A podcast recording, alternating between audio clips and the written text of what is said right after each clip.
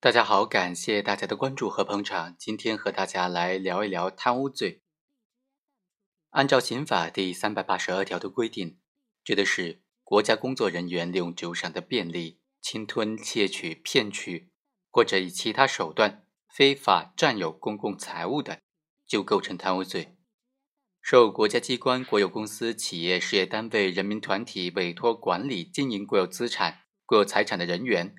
利用职务上的便利，侵吞、窃取、骗取，或者其他手段非法占有国有财物的，那么也构成贪污罪。今天呢，就和大家来聊一聊贪污罪的对象，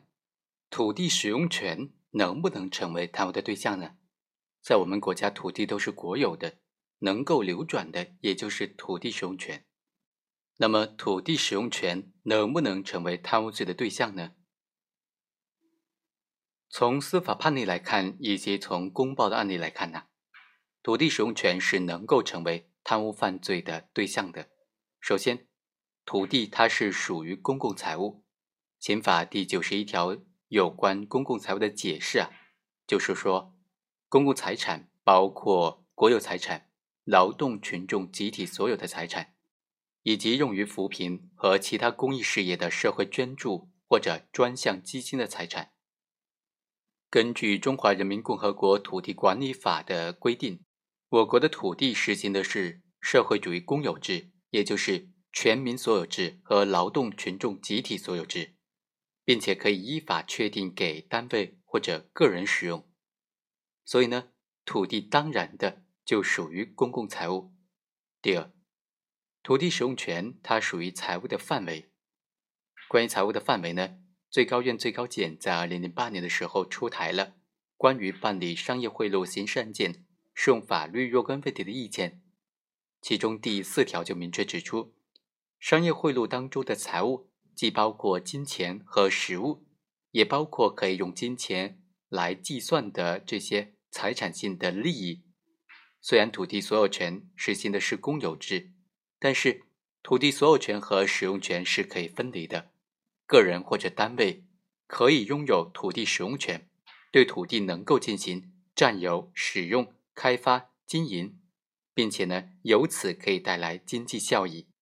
所以，土地使用权它具有财产性的利益，属于财产的范围。第三，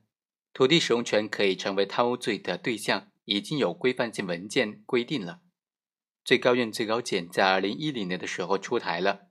关于办理国家出资企业当中职务犯罪案件具体应用法律若干问题的意见，其中就明确规定说，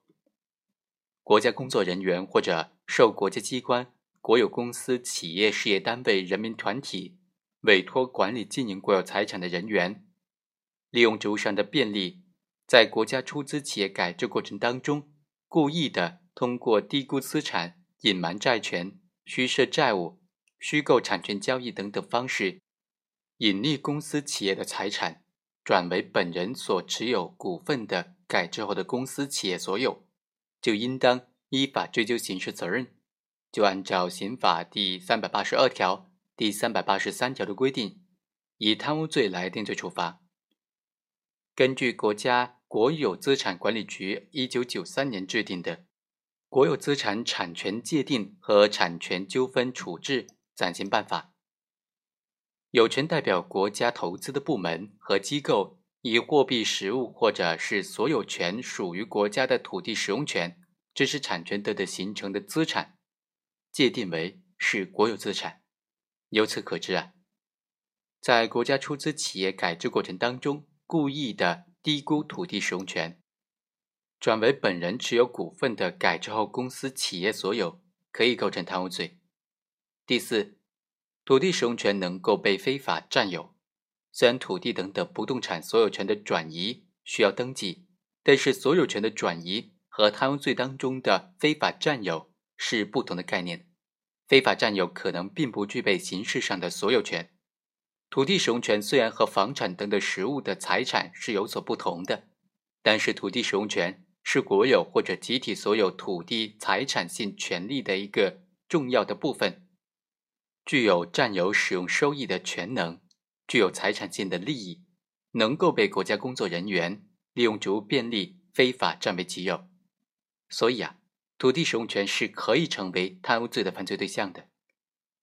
好，以上就是本期的全部内容，我们下期再会。